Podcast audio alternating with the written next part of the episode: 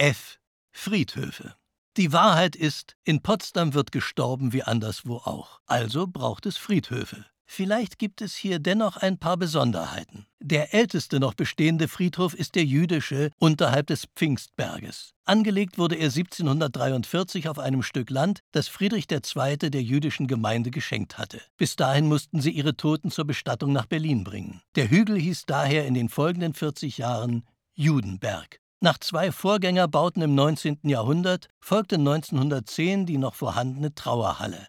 Sie wurde in der Pogromnacht 1938 stark beschädigt und verfiel, da keine Reparatur erfolgte, in den folgenden Jahrzehnten weiter. Ihr Schicksal schien bereits besiegelt, da brachte die politische Wende neue Hoffnung. 1990 begann ein mehrjähriges Sanierungsprogramm, das sowohl den 532 Grabmälern zugute kam, als auch der Halle. Sie konnte 1995 neu eingeweiht werden. Der jüdische Friedhof in Potsdam ist der einzige funktionstüchtige seiner Art im Land Brandenburg. Nur noch in der Stadtchronik vorhanden sind die Friedhöfe an der mittelalterlichen Nikolaikirche, der 1639 vor dem Berliner Tor eingerichtete Pestfriedhof, der seit 1721 als eine neue Nikolaikirche erbaut wurde, als Stadtfriedhof diente, und schließlich der 1752 angelegte Friedhof auf dem Amtsacker vor dem Nauener Tor. Die das Areal für diesen Gottesacker auswählten, hatten allerdings nicht bedacht, dass Potsdam von sumpfigem Gelände umgeben ist. Die feuchte Erde bewirkte eine ziemlich langsame und geruchsintensive Verwesung der Leichen. Als nach dem Tod Friedrichs des Großen sich dessen Nachfolger mit dem nahegelegenen neuen Garten ein eigenes Anwesen schuf, ließ er den Friedhof umgehend schließen.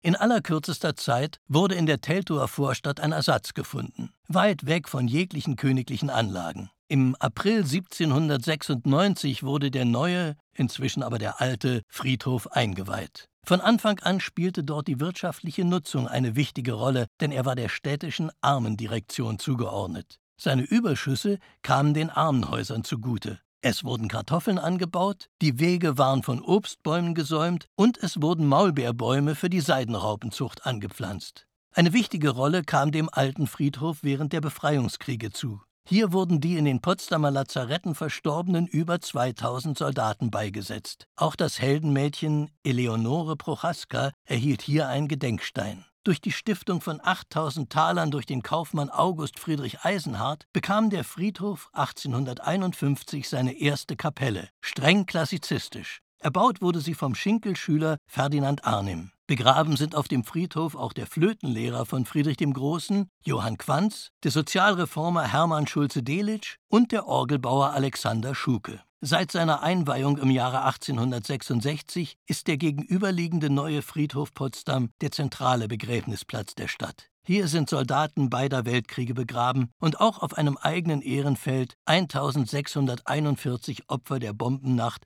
vom 14. April 1945. Eine Stele erinnert an die ausländischen Zwangsarbeiter, die während des Zweiten Weltkrieges in Potsdam ihr Leben lassen mussten.